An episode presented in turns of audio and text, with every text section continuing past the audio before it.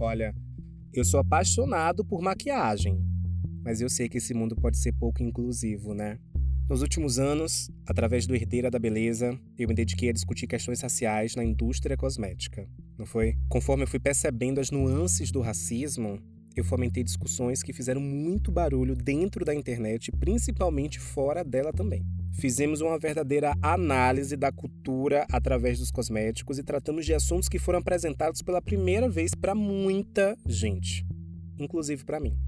Oito anos depois, quase 300 vídeos produzidos, muitos cursos dados e várias consultorias prestadas, eu me sinto pronto para dar um novo passo nessa luta por inclusão na comunidade de beleza aqui no Brasil. Passei os últimos meses estudando, tomando cursos e principalmente conversando com as pessoas para quem eu dedico com muito carinho as próximas dicas. Me envolvi com as dores dessa galera e tive acesso a tudo que elas discutem. Oi, tô de volta. Meu nome é Tássio Santos, eu sou jornalista de beleza e maquiador profissional e hoje, em parceria com Bradesco, eu estou aqui para apresentar os Sentidos da Beleza, o primeiro podcast do mundo que fala sobre maquiagem para pessoas cegas ou com baixa visão.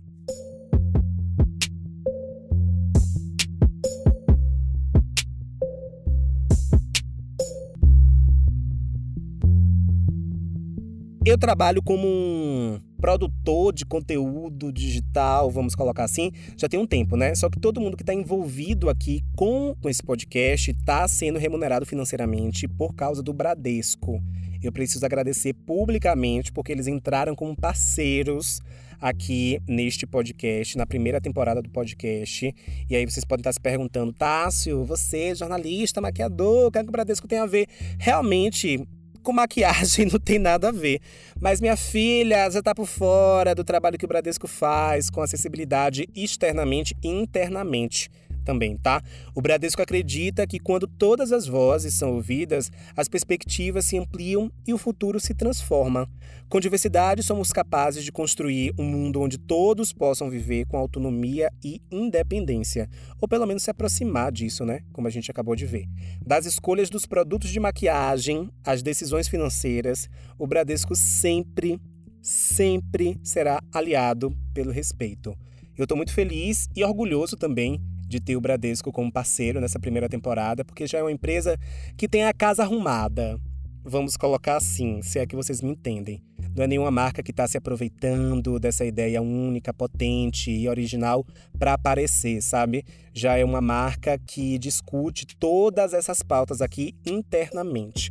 Então, obrigado, Bradesco, pela parceria. Obrigado por fazerem isso aqui acontecer. Se você é uma pessoa cega ou com baixa visão que não usa maquiagem por algum motivo, esse podcast é para você. Às vezes, a forma como esse universo funciona, tão visual e excludente, pode afastar vocês dessa prática tão bonita de embelezamento do corpo e autoconhecimento, né? E se você é uma pessoa que enxerga, esse podcast também é para você tá?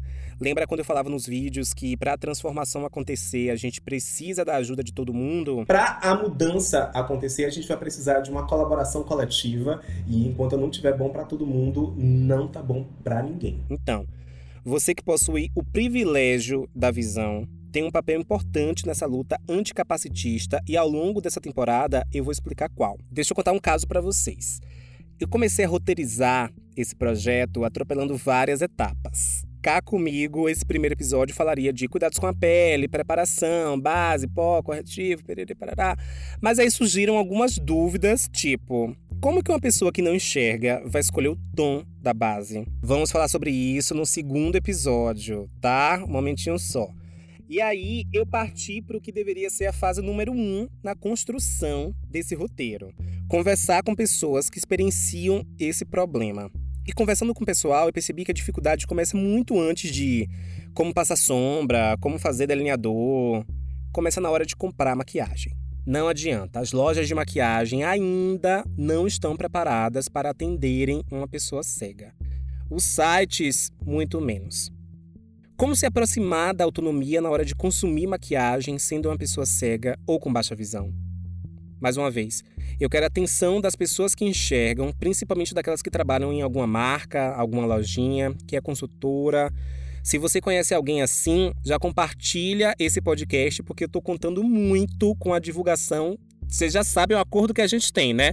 Compartilha esse episódio aí no, nos stories, porque vai ajudar muito na propagação dessa mensagem. Para bater esse papo comigo, eu tô aqui com Ingrid Medina e Juliana Cubo, duas maravilhosas, apaixonadas por maquiagem, que encontram sim dificuldades na hora de comprar os produtos e tem algumas dicas para compartilhar. Vou começar com Ingrid, de Santa Catarina, que já se maquia há bastante tempo e que tem costume de comprar em loja física.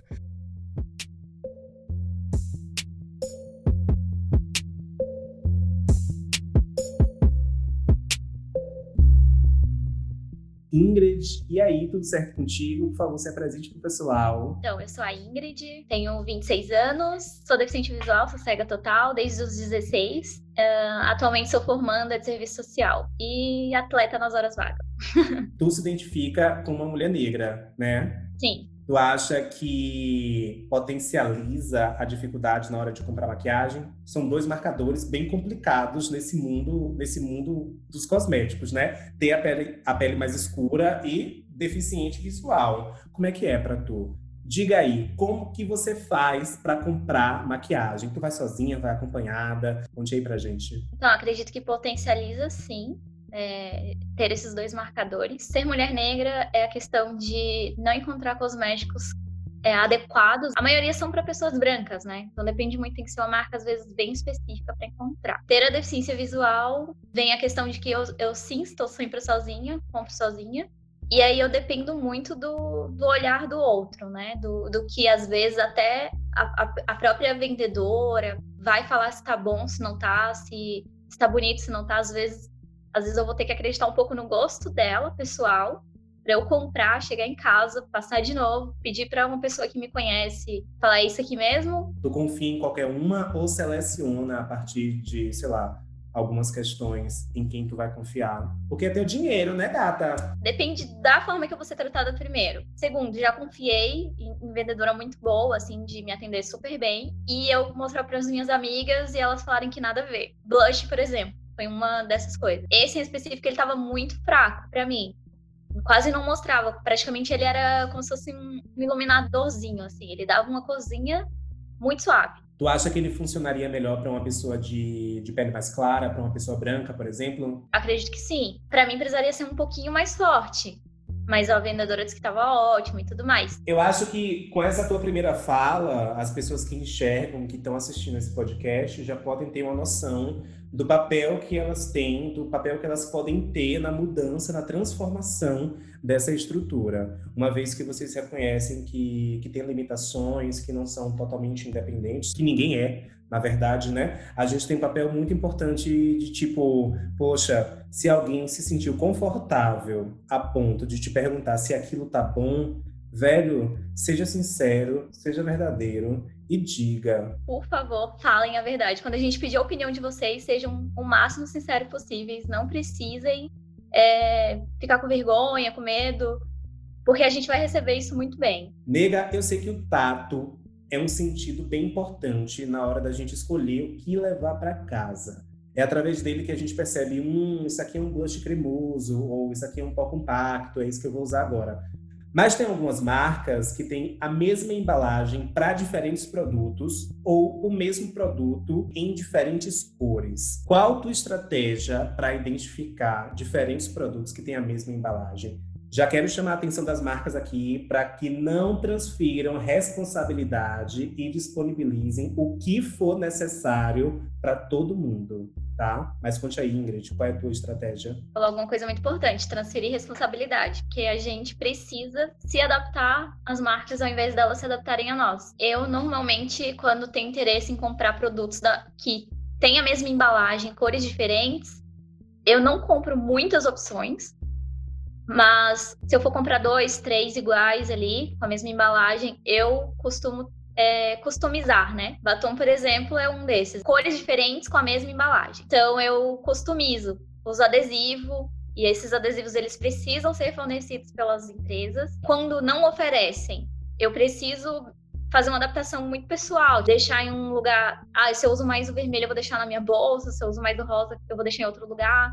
Então a gente acaba tendo que se adaptar, uma coisa que não é uma responsabilidade nossa, porque a gente é consumidor como qualquer outro, a gente está pagando o mesmo valor. Aí, se vocês me perguntarem o que, que a gente pode fazer, Braille é uma opção, mas não é uma opção acessível a todas as pessoas com deficiência visual, porque nem todos sabem Braille, tem pessoas de baixa visão que não sabem Braille, tem pessoas que não têm tanto interesse também em aprender. Ele é uma opção que minimiza, não, não resolve o problema.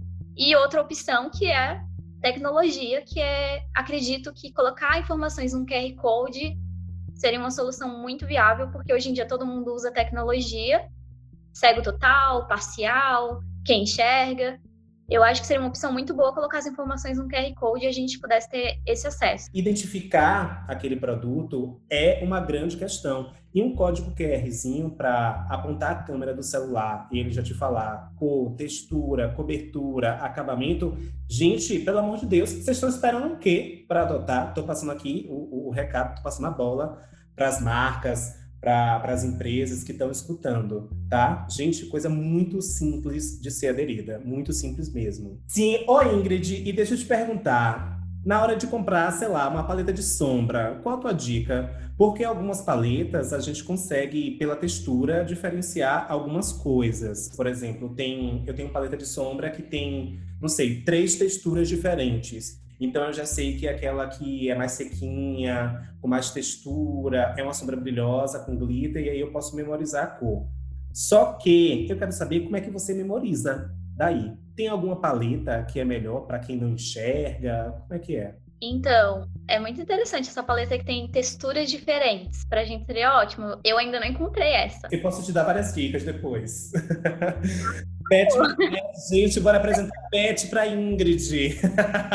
eu, eu normalmente não, não compro paletas com muitas cores, porque eu tenho que memorizar. Eu até tenho uma ali que tem um monte, um monte de brilho e tal, mas é uma coisa que eu só uso se alguém for ver me maquiar. Eu compro que vem quatro cores. Sempre que vem quatro, porque eu consigo memorizar qual é a cor. Esse lance de identificar as cores e ter que memorizar é uma coisa que eu acho que a gente pode ajudar, a gente que enxerga pode ajudar reduzindo os danos aí que esse, que esse capacitismo na indústria cosmética causa. A gente vai criar um grupo no Telegram. Se já tiver criado, eu vou deixar aqui na descrição desse episódio, que é só para pessoas que não enxergam postarem foto de uma paleta de sombra, ou sei lá, de um batom, ou não sei, de qualquer coisa, de um blush, de um iluminador, e perguntar assim: gente, esqueci que produto é esse? Alguém, por favor, me responde. E aí eu quero convidar vocês, as pessoas que enxergam, para participarem também desse grupo. Eu vou estar lá nesse grupo para responder perguntas simples com relação, com relação à maquiagem. Tu acha o que, Ingrid, dessa ideia? Eu acho maravilhoso, já tô dentro. Nega, tem algum comportamento capacitista que te incomoda muito nas lojas ou até com uma, com uma revendedora? A sociedade, ela estruturalmente é capacitista. Então, as pessoas, a gente vai comprar um, um produto de beleza, é, por, por não enxergar, as pessoas acham que a gente não precisa, ou quem vai fazer isso por você, né? Ah, quem, quem for te ajudar, tu fala isso, tu fala aquilo, tu fala que precisa ser utilizado de tal forma. Então, assim, é sempre colocando a responsabilidade de uma terceira pessoa que nem existe às vezes. No meu caso, não existe uma terceira pessoa que more comigo para poder me auxiliar nisso. E tem uma atitude muito é, recorrente que acontece, que é das pessoas se dirigirem a palavra sempre a algum, alguém que está nos acompanhando. Se eu saio com alguma colega, alguma amiga, estamos saindo, vamos visitar uma loja, comprar alguma coisa, e eu tenho o interesse de comprar um determinado produto, vou perguntar para a vendedora, ela responde para quem está me acompanhando, ou ela sempre dá na mão da pessoa que está me acompanhando o produto para a pessoa é, me mostrar, ou pergunta para a pessoa o que, que eu quero, ao invés de se dirigir a palavra a mim. Então, isso é um, uma forma de capacitismo, né? E ela acontece bastante. Existe esse, esse sistema ele precisa ser rompido, mas ele existe, ele está enraizado nas pessoas.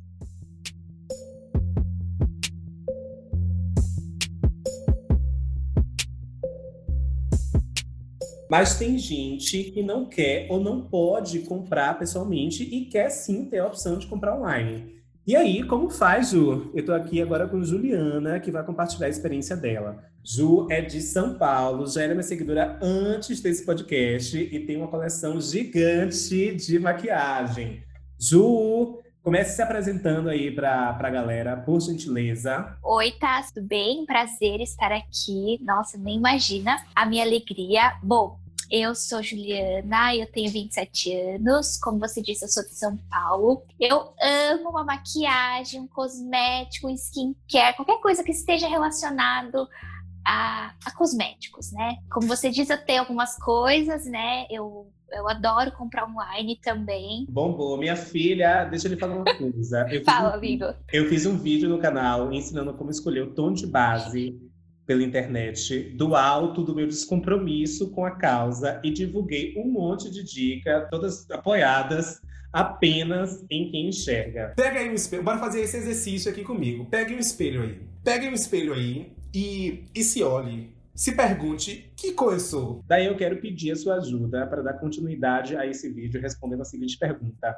como você faz para escolher o tom de base pela internet? Se é uma marca que eu já tenho algum produto, alguma outra base, eu ligo lá e falo: Oi, eu tenho, eu uso a base tal de vocês. Eu queria comprar essa base nova que tem no site. E a minha cor é tal. Você saberia me dizer qual é? Aí a pessoa fala, ah, eu acho que é tal. Falo pra pessoa, se a pessoa acha que é essa, eu vou, arrisco e como. Há também alguns testes que tem na internet. Ah, escolha a cor da sua pele. Aí depois escolha o tom da sua pele. Aí eu sempre peço ajuda para alguém. No meu caso, como nunca enxerguei cor, nada assim, né? Então, eu sempre peço ajuda para alguém que conhece, que convive comigo, para dizer, olha, acho que essa vai ficar melhor, ou olha, acho que essa vai ficar melhor entendeu? Eu, eu, sempre uso essas essas artimanhas assim. E vem cá, tu falou aí que pede ajuda a alguém que conhece mais ou menos o teu tom de pele para te ajudar na hora da compra. Esse fato de pedir ajuda é um problema para tu? Olha, Tássio, problema não é, mas eu acho que poderia ser um pouco mais autônomo, né? A gente poderia ter um pouco mais de autonomia. Como? Você vai me perguntar. O fornecedor, né, o site, poderia disponibilizar alguma coisa mais descritiva, né, do produto. É, talvez eu já vi muita, muita gente relacionando, por exemplo, as cores com coisas sensoriais. Por exemplo, ah, o vermelho é vermelho fogo. Para ter uma noção, porque assim, eu não sei o que é vermelho, tipo, quais tons são eles. Eu sei que é uma cor forte, mas, por exemplo, você me perguntar um tom do vermelho, para mim não, não faz é, muito sentido. Então, fica mesmo na minha imaginação. Seria mais mesmo para aproximar mais da, da, nossa imaginação, entendeu? Eu acredito para quem é, que para quem enxerga um pouco ou para quem tenha perdido, enxergou e já perdeu, é, seja um pouco mais claro, seja um pouco mais. Mas no meu caso mesmo é, é para saber, sabe? Para ter essa curiosidade, para eu saber que eu estou, que tom que eu estou usando, entendeu? Que tipo de, de cor que é aquela, que tipo de tom que é. Não garanto, eu acho que não seria 100%. Eu acho que mesmo assim, é, eu, eu ainda pediria ajuda, né? Acho que talvez eu me me sentiria um pouco mais segura. Mas isso já é um passo, um, um grande passo para para uma autonomia maior. Tu acha que se houvesse um trabalho mais específico de descrição de cores, facilitaria para vocês? Eu acho que sim. É, eu vejo muito assim, por exemplo, batom nude 215. Ah, legal, mas que nude que é esse? Entendeu? É, não tem na descrição, ah, falando, olha, é uma cor forte ou é uma cor mais fraca, é escuro ou é claro. Eu acho que falta muito isso também se falar se é escuro ou claro quando se trata de batom, né? Comunicação teria um poder muito melhor, assim, para para gente, para convencer também, né? Para cliente saber aquilo que ela tá comprando, o que que é, entendeu? É, eu acho que com certeza seria muito, é, agregaria muito, eu acho que essa descrição mais detalhada. Vocês ouviram que o problema do batom nude não é um problema somente para pessoas negras. Nesse caso, quando a cor não está devidamente descrita no site, também é um problema para quem não enxerga. Então fica a minha sugestão de marcas, por favor, mais uma vez, nude não é cor, nude é conceito. Vamos descrever com mais detalhes que nude é esse, a gente está a gente tá mostrando para quem é esse nude, porque na cartela de, de tons de nude, gente, tem muita cor. É nude para quem? Então fica aí uma dica para as marcas, né, se atentarem também a essa questão. Na hora de comprar maquiagem online, a gente falou muito aqui já de que as pessoas sempre vão ter uma limitação, até quem enxerga também não é totalmente independente.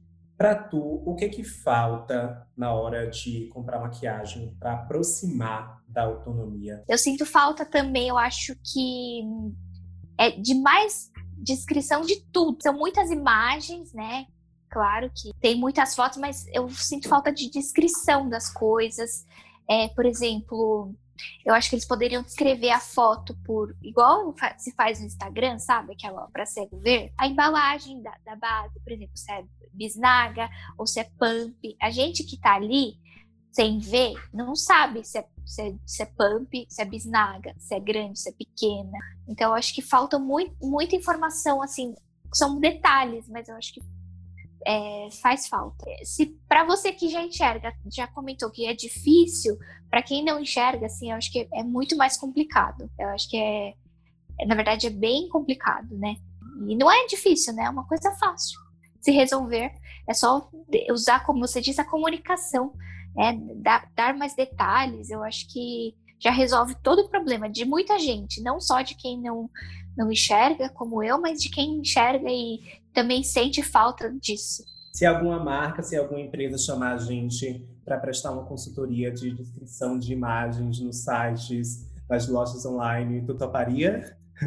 Claro, com certeza! Menino, como não? Com certeza!